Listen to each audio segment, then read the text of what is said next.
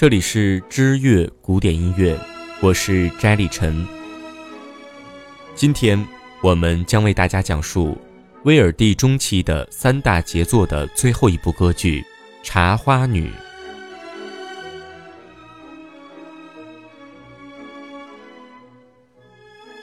歌剧《茶花女》取材自小仲马的小说《茶花女》，由皮亚菲改编成剧本。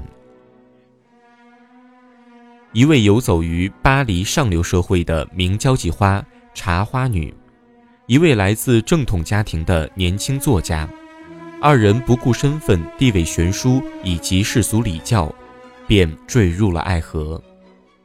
原以为从此可以白头偕老，无奈在作家父亲的秘密干涉下，他误以为茶花女是一个视钱如命、用情不专的女子。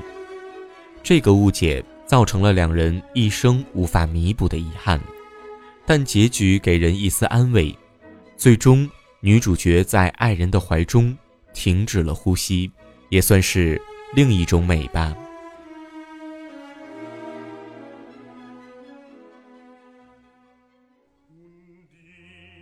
茶花女的故事情节虽然家喻户晓，但威尔第将歌剧编排的如此迷人。给每一个角色都留下了广阔的发挥空间。女主角薇奥丽塔·瓦雷利的性格主宰了所有剧情的发展。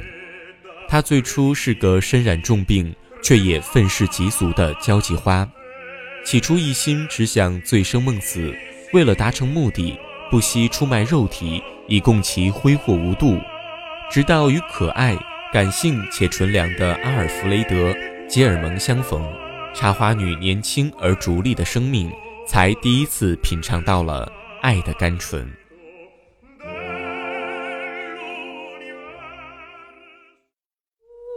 威尔第运用美声歌剧的曲式来达成本剧的戏剧效果，也使本剧在音乐和戏剧方面都获得了巨大的成功。茶花女那首缓慢而细腻的咏叹调，啊，梦里情人。用到了传统的慢速咏叹调曲式，随后的永远保持自由之身则利用活泼的装饰音唱法，以表达强烈的愤世情感。他决心弃剧所有的情感诉求，只追求自由与财富。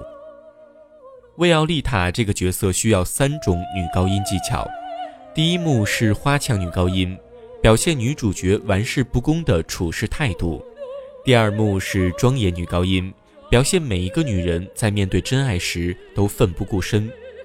第三幕死亡的场景则需要戏剧女高音，表达了对整个时代的控诉。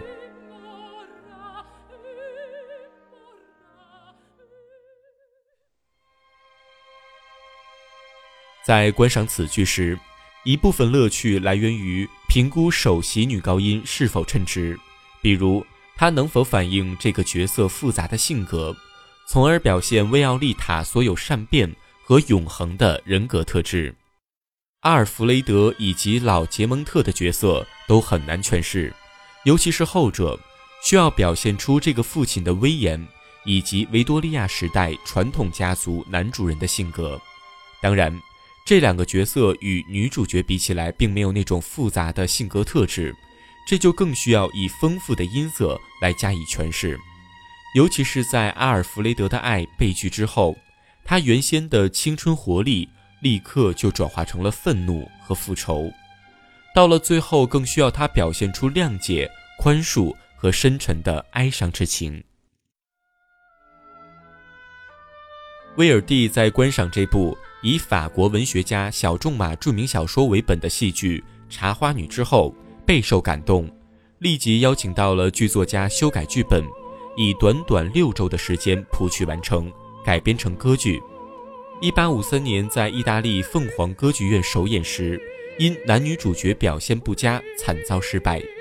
面对这样的结果，威尔第只说了一句话：“时间会证明这次失败究竟是主演的错，还是我的错。”两年后，歌剧《茶花女》换了主角，再次上演。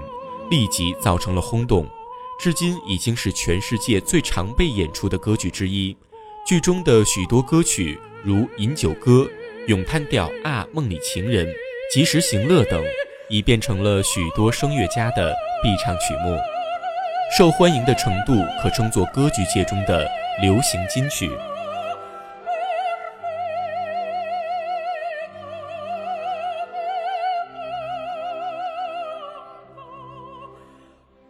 好了，威尔第中期的三大杰作到这里我们就全部讲完了。接下来的节目中，我们还会为大家讲述威尔第的其他歌剧。如果您喜欢我们的节目，请您关注我们的新浪微博或者微信公众账号“知乐古典音乐”。感谢您的收听，我们下期节目再见。